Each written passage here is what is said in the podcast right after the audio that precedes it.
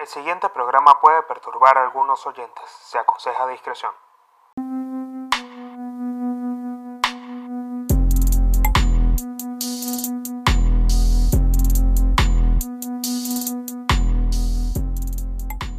Bienvenidos a otro episodio más de Códigos de Honor con el Pablino. Les doy las gracias por estar acá. Les doy la bienvenida a un nuevo episodio del podcast, pero antes de comenzar a hablar, lo que les voy a pedir es que si ustedes están en Spotify, en Apple Podcasts, sigan el podcast. Al igual que si se encuentran por YouTube, suscríbanse al canal y activen las notificaciones. Es lo primero que tienen que hacer. No les pido más nada. Si a ustedes les gusta este video cuando finalice, lo que les voy a pedir también es que comenten qué les pareció el video. Ya muchas personas me están dando su feedback y les agradezco por eso. Les agradezco a los que escuchan el, episodio recién sale. Eh, eh, de verdad que eso me contenta mucho, que estén ahí pendientes del, podcast y que sigan aprendiendo de, todo este concepto de códigos de honor que va muy referido a los códigos de la calle, a, los códigos de la mafia. Hoy vamos a, a profundizar un poco más con respecto a ese tema que si bien no se tiene muy claro, eh, y de verdad que me gusta que entiendan el concepto y también vivir bajo esta filosofía de vida, que para mí es fundamental y es parte de mi día a día. Pensar de esta manera, pensar en los códigos de lealtad, respeto y de, bueno, de crecimiento familiar. La familia como base y creadora de sociedad y de clanes. Ustedes que pertenecen al clan de códigos de honor, no me queda más que darle las gracias. Siempre comienzo los episodios del podcast con un agradecimiento porque estoy muy feliz de estar acá de nuevo con ustedes. Vengo de un fin de semana donde estoy produciendo un montón de contenido, estoy tomándome el tiempo para disfrutar esto y también cómo no disfrutar lo que yo tengo en el fondo. O sea, a los que están en YouTube pueden ver el atardecer que se está dando en este momento en Palermo, Hollywood a los que están en Spotify van a tener que ir para YouTube y ver el atardecer que está justo cayendo en este momento. Si ustedes no saben de qué atardecer estoy hablando, síganme en Instagram, arroba el Pablino, porque yo en mis historias siempre por lo general estoy mostrando el atardecer, el amanecer, eh, en donde yo vivo, en Palermo, Hollywood, pero la vista se presta para poder disfrutarla. ¿Y qué más que disfrutarla con ustedes, compartiéndole contenido de calidad, contenido que yo amo hacer, porque yo creo que principalmente cuando tú te enamoras de un proyecto es como tener un hijo, es como cuidarlo, es darle tiempo, es dedicarle, es hacerlo crecer, es regarlo, es, es cuidarlo, es cuidarlo. Específicamente de, eso voy a hablar un poco hoy acerca de la protección, muy importante, porque vengo... Eh, a ver, el episodio pasado les comenté un poco acerca de mi rutina matutina. Y vengo por lo menos estudiando inglés, o sea, quiero dominar el idioma. O sea, de verdad que, quiero llegar a nivel avanzado de inglés, poder hablarlo fluido, que es una tarea para muchos difícil, me siento que no me cuesta la pronunciación, Ojo que me puedo estar equivocando porque no creo que cantar canciones en inglés sea un certificado de que lo sabes hablar bien, porque puedes aprender. O sea, quizás está muy ligado, pero al escuchar mucho hip hop gringo, al escuchar mucho rap norteamericano, pues ya con mucho tiempo tú vas traduciendo las canciones. Yo creo que es uno de los métodos más fáciles para aprender inglés. Mi hermano lo, aprendió a, hablarlo fluido de esta manera. Y es escuchando canciones en inglés, traduciéndolas, sabiendo lo que pronuncian en cada palabra y después aprenderse la canción en inglés. O sea, eso va a hacer una, hace que el cerebro haga una asociación. Y esa asociación es lo que permite que el aprendizaje sea mucho más rápido. Pero aparte de eso estoy profundizando en el aprendizaje de inglés. Y yo tengo algo, en, o sea, tengo una característica que he desarrollado, creo que es una de las habilidades que más, de las cuales yo me siento más conforme a haber desarrollado, y es comprometerme con las cosas. O sea, es decir, esto viene muy ligado a que yo antes pesaba 115 kilos y logré perder 40 kilos en 6 meses con dieta y ejercicio. Y cumplir esa meta, que es lo que siempre he hablado de lograr metas cortas, con el fin de volverse adicto a esas metas, pues me hacen meterme mucho en lo que yo, coño, me comprometo. Y aprender inglés es una de esas prioridades que tengo ahora. Y estoy escuchando también podcasts en inglés mientras trabajo.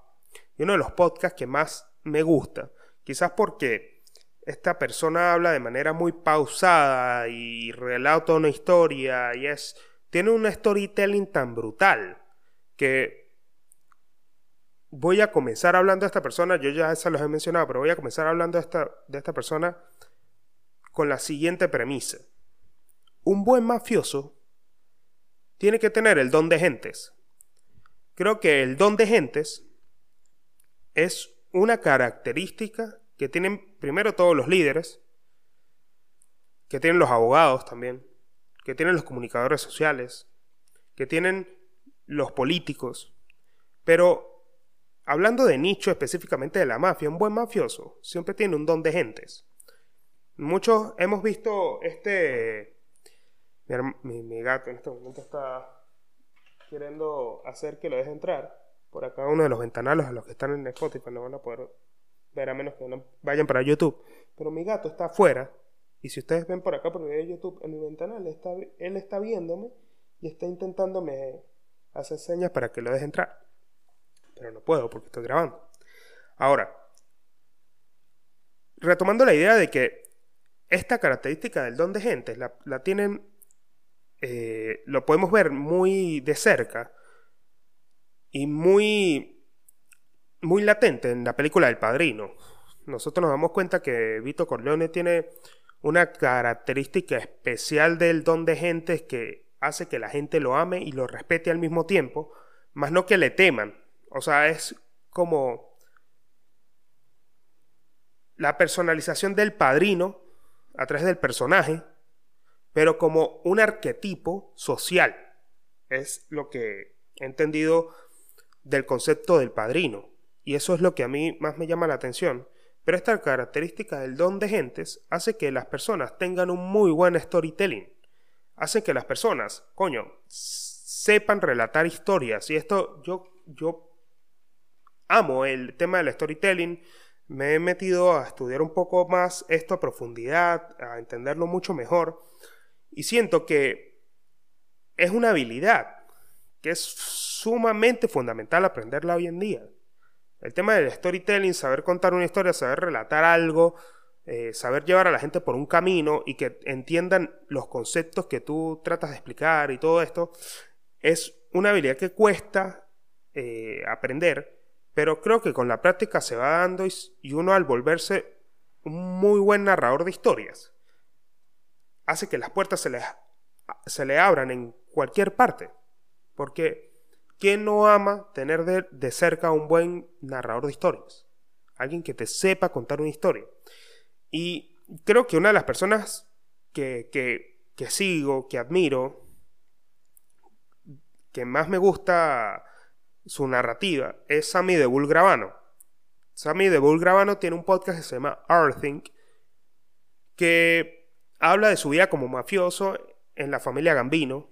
Y, y bueno, previo a la familia Colombo, donde él fue...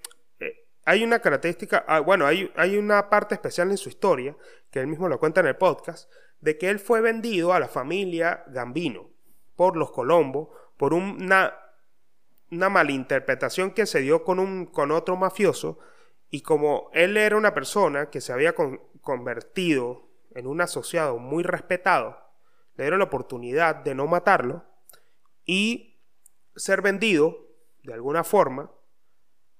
Bueno, no vendido, fue transferido, es la palabra, a la familia Gambino, eh, donde estaba el jefe Carlos Gambino, como un socio posible soldado de la familia, donde él tenía que jurar no vengarse de la persona que lo había ofrecido para matarlo. Entonces, digamos que sus padrinos lo protegieron a él y lo transfirieron a otra familia para evitar el conflicto. Y él pasó gran parte de su vida, o sea, le entregó su vida a la mafia, a la Cosa Nostra norteamericana, hasta que fue traicionado por su mismo jefe casi hermano, John Gotti, y él termina testificando ante los tribunales. Esto ya le he contado más o menos en otros episodios, pero para que entiendan el contexto de que el podcast él es brutal y les recomiendo que vayan a verlo después de ver este, este episodio. Si quieren entender un poco más y si, si están también en la misma movida de aprender inglés, pues este podcast también los va a ayudar porque la narrativa es muy buena. Aparte que está muy bien hecho. Es dirigido por un novelista. Y, y eso hace que las cosas sean mucho más interesantes y la forma en como lanzan cada episodio. O sea, yo sueño con tener un episodio así. O sea, un episodio no, un podcast así. Pero también me gustaría hacerlo en la vejez, o sea, tenerlo de esa forma, porque me parece impresionante y es muy inspirador realmente. Entonces, en la narrativa, en todas las historias que él cuenta acerca de su vida en la Cosa Nostra y acerca de su vida en, en la vida de la mafia en los Estados Unidos, él se hace como muy famoso actualmente, es, digamos, uno de los mafiosos que todavía acepta que ama a la mafia pero no la ejerce que entregó su vida a la mafia y más nunca va a dejar de ser un capo, un soldado, eh, un subjefe, que sigue pensando como tal. Obviamente que la vida le dio la oportunidad de cambiar, pero ese estilo de vida que él, que él tuvo, salvo las cosas delictivas, salvo los aspectos delictivos de esa vida, que no puede ejercer ahora porque ya tiene una vida, digamos, legítima, porque pagó 23 años de cárcel. Entonces, él en todo ese trayecto, él agarra mucha fama y comienza a, ofrecer entrevistas con mayor profundidad acerca de la vida en la mafia. Y una de las entrevistas que más me impresionó fue la de Value Entertainment, que, pueden ir a la, cuenta de Value y, y ver este, el enlace de esta entrevista en YouTube y en parte de esta entrevista, lo que a mí más me llamó la atención y me, impresionó un montón, porque no había escuchado este ángulo. Creo que lo más importante también del storytelling es el ángulo en donde enfoques el, discurso, ¿no? Y esto lo he visto porque, ¿qué pasa? No, no es el primer mafioso porque eh, Michael Francesi, que, que fue también un capo muy importante en la mafia, Michael Francesi, que también lo pueden buscar en Instagram bajo este nombre, este, también cuenta un ángulo de su vida en la mafia, pero él fue más... En, la mafia hay tres tipos de, personas o de tres características que pueden convertirte en un jefe o no. Está el soldado, que es el tipo rudo, el que hace el trabajo sucio, el que va, el que, el que va, mata, el que, el que ejerce el sicariato, la extorsión, y solamente sirve para trabajos de este tipo, trabajos rudos, trabajos sucios, también está el tipo listo, que es el, lo que comúnmente se conoce como el wise guy, eh, como lo reflejan en la película Donnie Brasco, que Al Pacino hace un excelente papel. Me parece que uno de los mejores papeles que ha hecho Al Pacino en su vida. Eh, de verdad que la carrera de Pacino es impresionante, pero más que cualquier otro papel, Donnie Brasco es una película brutal, porque Al Pacino ejerce un papel increíble. Y él explica muy bien el tema del guayga, del chico listo, el chico que sabe lo que hay que hacer. Digamos que son los, los negocios mafiosos más involucrados con el lavado de activos, eh, el lavado de dinero, la protección, utilizando a los rudos para poder ejercer un control, un monopolio criminal y demás.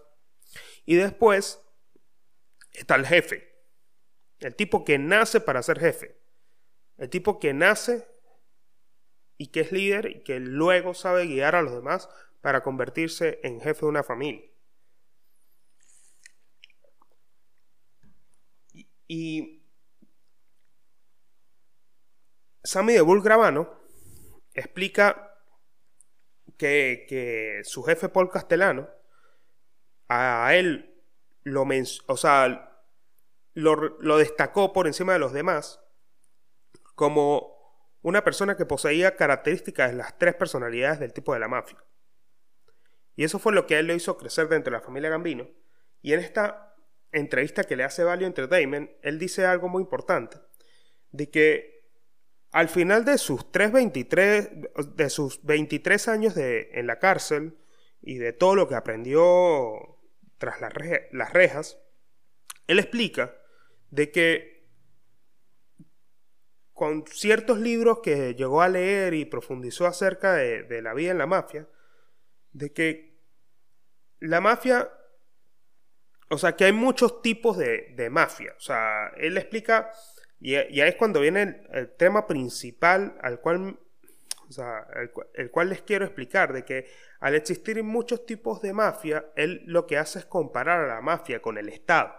Él lo que dice es que el fin de todos los grupos o clanes familiares, porque si ustedes se ponen a analizar un poco el tema de la política, se ponen a analizar un poco las corporaciones, las industrias, las empresas, todo proviene o atiende un paso evolutivo que es a partir de la familia y de los clanes.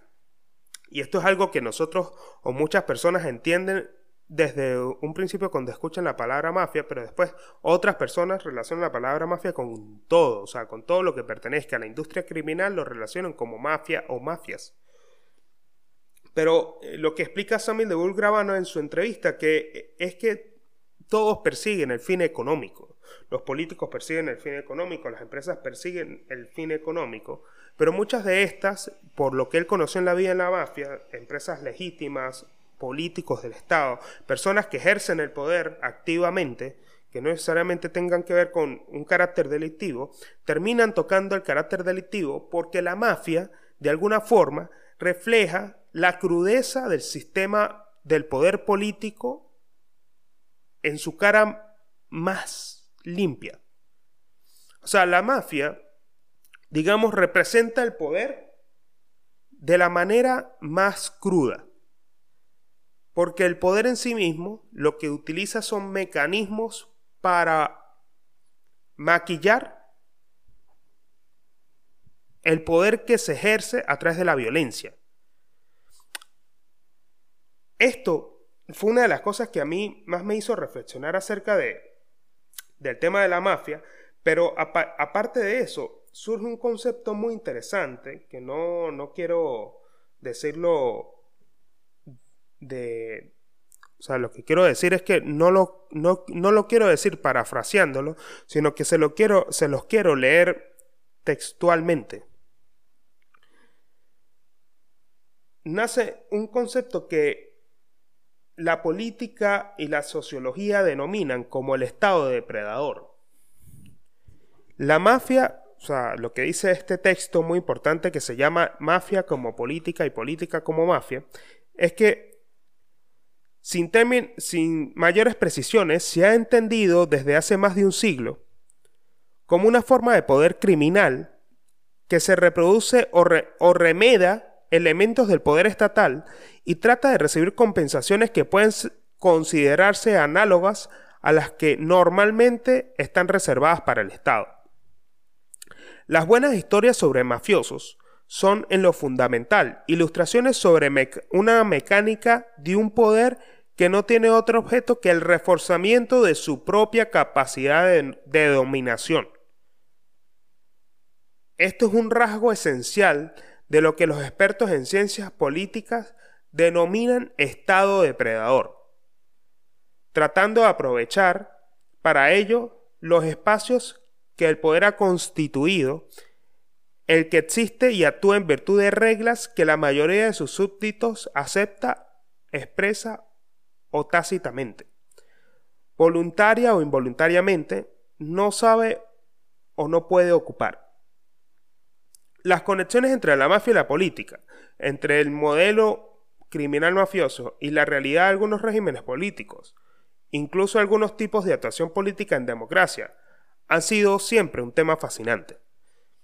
Y qué más fascinante que este pequeño extracto que les acabo de leer de este artículo, que me hizo entrar a la reflexión que les traigo el día de hoy sobre el estado de, el estado de depredador que, digamos, es una comparación de la mafia con la política, pero nos hemos dado cuenta que tal como explica este texto, la, hay ciertos regímenes políticos como los de Venezuela, para poner un ejemplo, y es un ejemplo actualmente clásico, de que el Estado ejerce un control y un poder tan brutal que los individuos llegan a desconfiar demasiado del mismo Estado y tienen que surgir la mafia como un mecanismo de protección. Ahora, este tema es, o sea, es genial, pero parte, de, parte de lo que compone el mismo tema en sí, siento yo que tiene que irse o referirse mucho a los orígenes. O sea, a los orígenes de lo que es la mafia. Y para que ustedes puedan entenderlo, les quiero comentar, o sea, esto lo leí en el mismo artículo que les, que les acabo de leer, es que la madre de todas las mafias es la mafia siciliana. La mafia siciliana es la madre de todas las mafias y de ahí es donde nace el modelo criminal mafioso como una empresa, atendiendo a que el dominio español ejerció latifundios en las zonas del norte, principalmente en Sicilia y en Nápoles, y este dominio español, digamos, fue demasiado autoritario en su momento y represivo. Entonces, la población de estas zonas de Italia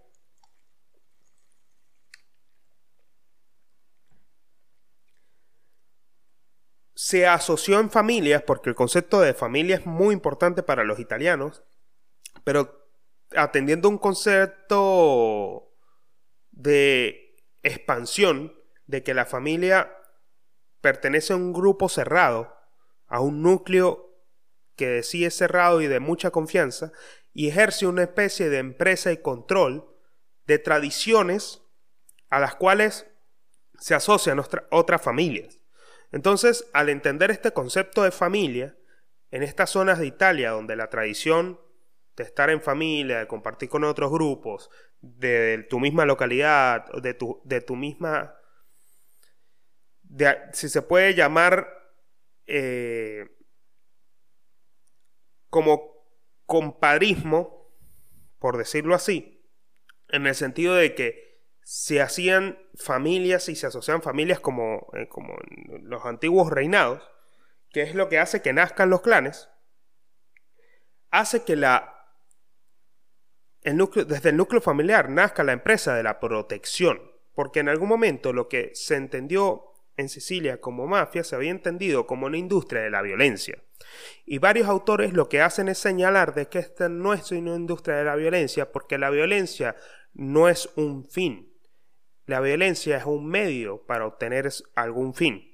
Entonces, al ser una, una como también la denominan los gestores, la violencia al ser un, una productora de generación de fines, es lo que hace que la mafia se convierta desde sus orígenes en una industria de la protección, en una industria que nace para defenderse frente a un Estado totalmente autoritario y totalitario, como lo fue en ese momento el dominio español frente a los italianos. Entonces, al entender de que ellos podían asociarse y poder ofrecer protección a los que se veían afectados por este dominio, es lo que hace que nazcan las empresas privadas de protección, a cambio de un porcentaje de los negocios o las ganancias de esos negocios locales a los cuales la mafia protegía o esta familia protegía.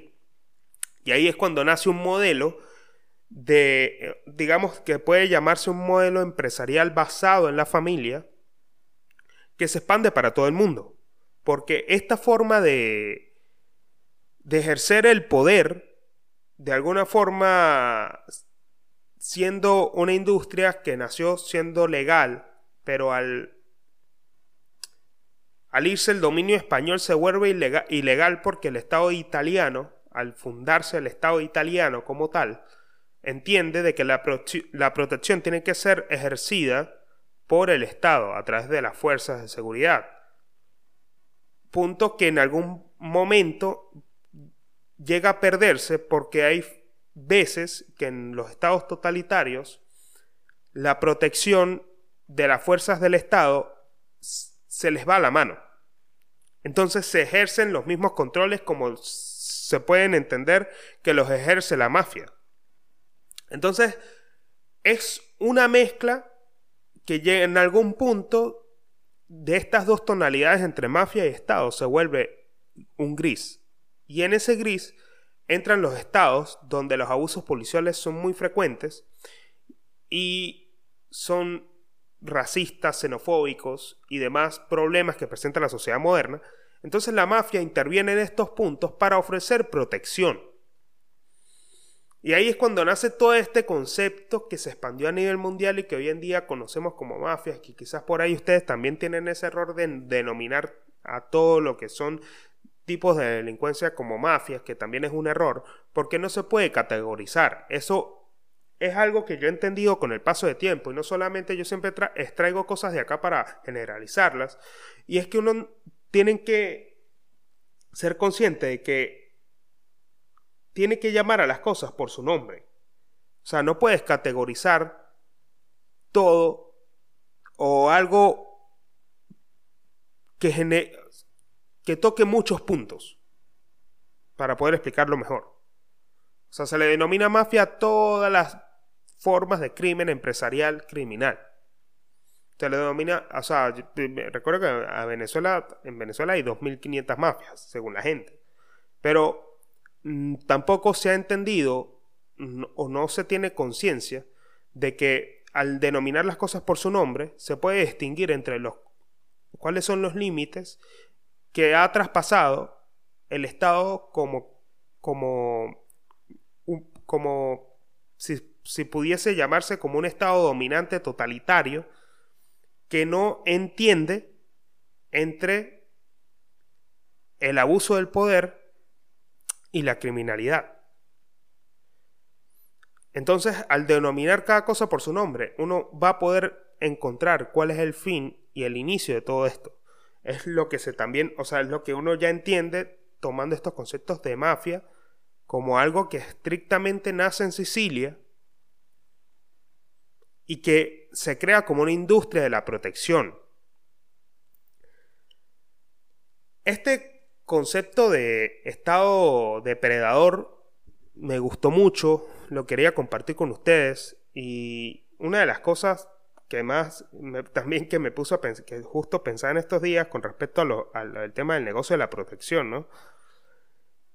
Y, y es lo que yo he visto en todas las películas que, ¿cuál es el, el primer, bueno, no, no sería el primer, ¿no? Pero ¿cuál es un acto típico mafioso con el cual comienzan muchos personajes mafiosos en muchas películas y muchas historias? Y es que es ofrecer protección a los negocios locales, ¿no?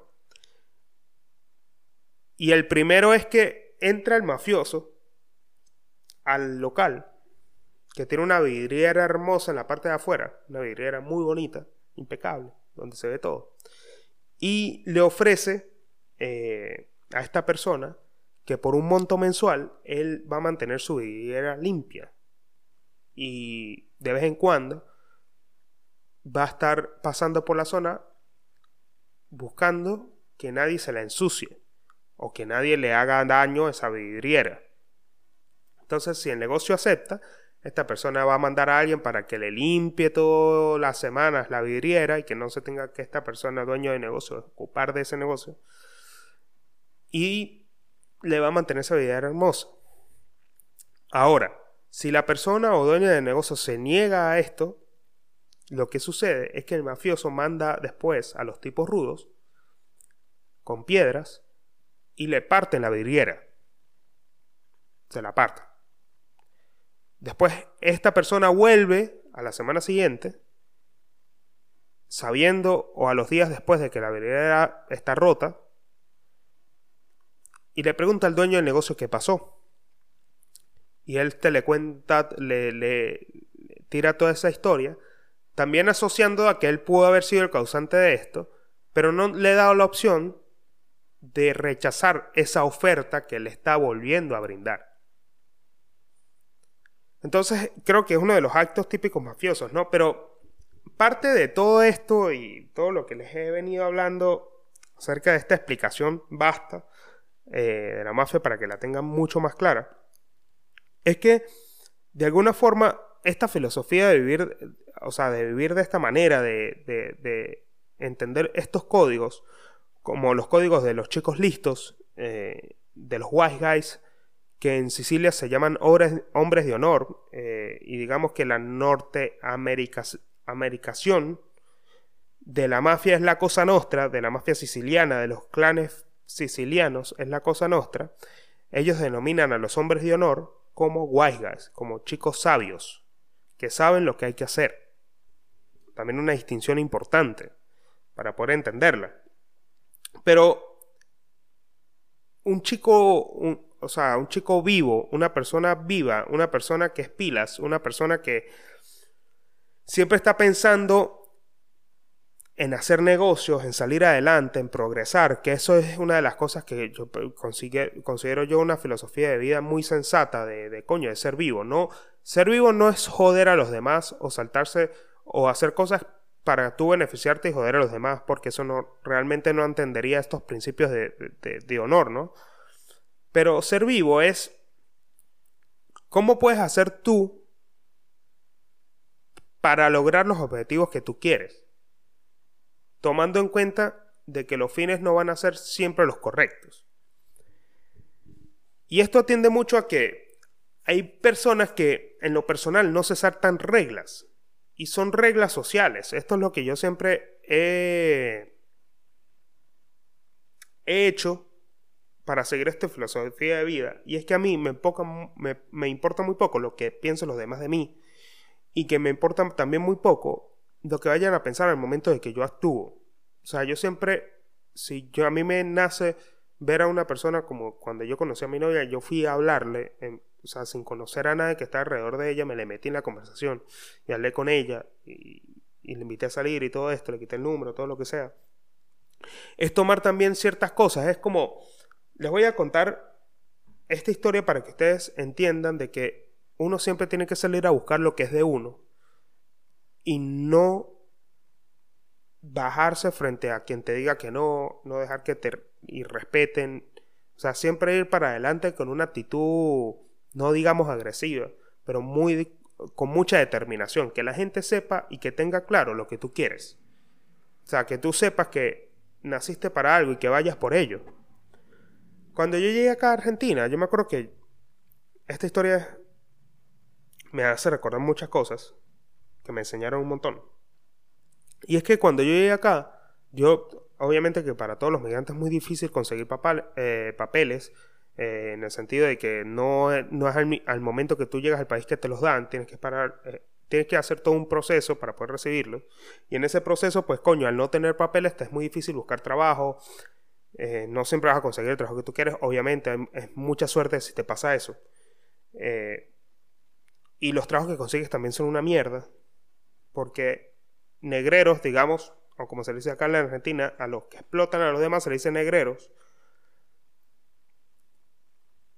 Negreros hay en todos lados y la mayoría de nosotros pasamos por eso, ¿no? Por alguien que nos explota, por alguien que tal.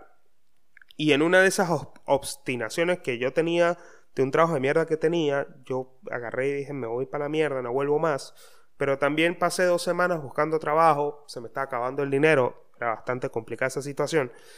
Y dije, coño, o sea, yo tengo que salir a buscar lo que es mío, o sea, yo quiero un trabajo que, coño, valga la pena. Y que yo voy, y yo ya estoy cansado que me estén explotando. Yo ya tenía precaria. La precaria es un documento que a ti te dan para estar legal eh, tres meses hasta que te llegue un DNI temporal que te dura dos años. Entonces ya tenía precaria, coño, ya estaba optando por el DNI el temporal entonces yo dije, no, bueno, ya basta, se me tienen que dar trabajo porque voy a conseguirlo, yo voy a salir a buscar trabajo. Me acuerdo que salí desde las 10 de la mañana, caminé, o sea, no tenía plata para montarme, para pagar autobuses, nada, o sea, era todo caminando. Y lo único que tenía era como, 100, como 150 pesos, de los cuales pagué 40 para mandar a imprimir 20 currículums. y comenzar a caminar una avenida gigantesca, que es la avenida Corrientes acá, para entregarlos en todos los locales, no importa de lo que fuese. O sea, puede ser, fuese venta de zapatos, de vaina. Si estuviesen buscando a alguien, yo entregaba ese local porque yo necesitaba conseguir trabajo. Me fui, me fui, me fui, me fui. Me dieron las 2 al mediodía, no había, no había comido nada. Me dieron las 3 de la tarde, no había comido absolutamente nada. Y me había tomado un agua, o sea, gasté plata así comiendo, eh, tomándome agua, comprándome una tarjeta para subirme a los autobuses, porque acá todo con tarjeta. Y me quedaban, me acuerdo, 50 pesos en la, en la, en la, en la billetera. Y lo único que compré, que compré fue medio pan de Subway. Y me quedaban dos currículums. Dos. Comí en Subway y seguí caminando mientras descansé un montón. Y me acuerdo que vi agencias de auto. Y se veían así lujosas. Me encantaban cómo se veían. Y en una de esas agencias yo entregué, me quedaba un solo currículum y yo entro a un local y veo un montón de gente hablando por teléfono, como en un call center, pero parados, todos parados caminando, hablando por teléfono, como vendiendo, con un speech de venta como muy agresivo. El ambiente a mí me gustó porque yo, digamos, soy una, soy una persona que sé que puede identificar dónde hay, donde hay dinero, pero ahí olía el dinero, o sea, vi que la gente está muy activa buscando y todos están muy bien vestidos y, veo que nadie, o sea, que la gente me mira cuando yo entro, pero no me paran bolas. Y yo veo un pasillo largo donde hay un mesón grande, una oficina grande y una persona que está parada supervisando muchas cosas. Entonces me di cuenta que es la persona líder, una mujer en ese momento. Con una persona como con un contador hablando en una silla, eh, en un escritorio con una computadora, sacando cuentas y, y vainas. Y a mí no me importó nada. Yo fui hasta el final a buscar a esa persona porque sabía que era la líder, que era la jefe. Y me le planté de frente. Todo el mundo se me quedó mirando como que este loco quién es, por qué pasó así sin pedir permiso. Me le planté de frente y le dije, hola, ¿cómo estás? Estoy buscando trabajo. Necesito que por favor me ayudes. Si tienes alguna vacante disponible, te voy a dejar mi currículum. Y nada, cualquier cosa avísame. Tengo muchas ganas de trabajar, le dije. Ella se me quedó mirando, así me miró fijamente los ojos, y después miró al tipo que estaba sentado en la computadora y le preguntó, mira, ¿cuándo son las entrevistas? Él respondió, no, mañana a las 10. Llega y me mira y me dice, mañana a las 10 te quiero acá. Nos vemos mañana. dije, bueno, muchas gracias, nos vemos mañana. Me fui saltando en una pata de ese local y conseguí trabajo. Al siguiente día ya está en la entrevista. De una vez quedé trabajando. De una vez. Ha sido una de las experiencias más enriquecedoras de mi vida porque me enseñó a vender. Aprendí a sacar tarjetas de crédito por teléfono. Una de las hazañas que creo que en las ventas telefónicas es una de las más difíciles. De las más difíciles que hay es sacar tarjetas de crédito por teléfono. Es decir, generar confianza para que alguien te dé los números de su tarjeta de crédito para pagar la suscripción de un cero kilómetros, para mí ha sido una de las hazañas más difíciles que he logrado. Porque no todo el mundo logra ese nivel de, de convencerse a sí mismo de que lo puede hacer. Es una realidad. Y eso, con esto resumo las ganas que uno tiene que tener para ser una persona lista y para, para poder vivir como uno quiere. Tomando ciertos atajos, también tomando el concepto de ser un chico listo. De ir por lo que... O sea, de, de un chico que sabe o de una chica que sabe lo que hay que hacer. Nada más que eso. Me despido en este episodio de Códigos de Honor. Les mando un beso, gracias por estar acá. Un abrazo. Los quiero. Nos vemos en un próximo episodio. Ya saben lo que tienen que hacer si están escuchando en Spotify, Apple Podcasts y YouTube. Si ven este video, suscríbanse. Nos vemos en el próximo episodio. Bye.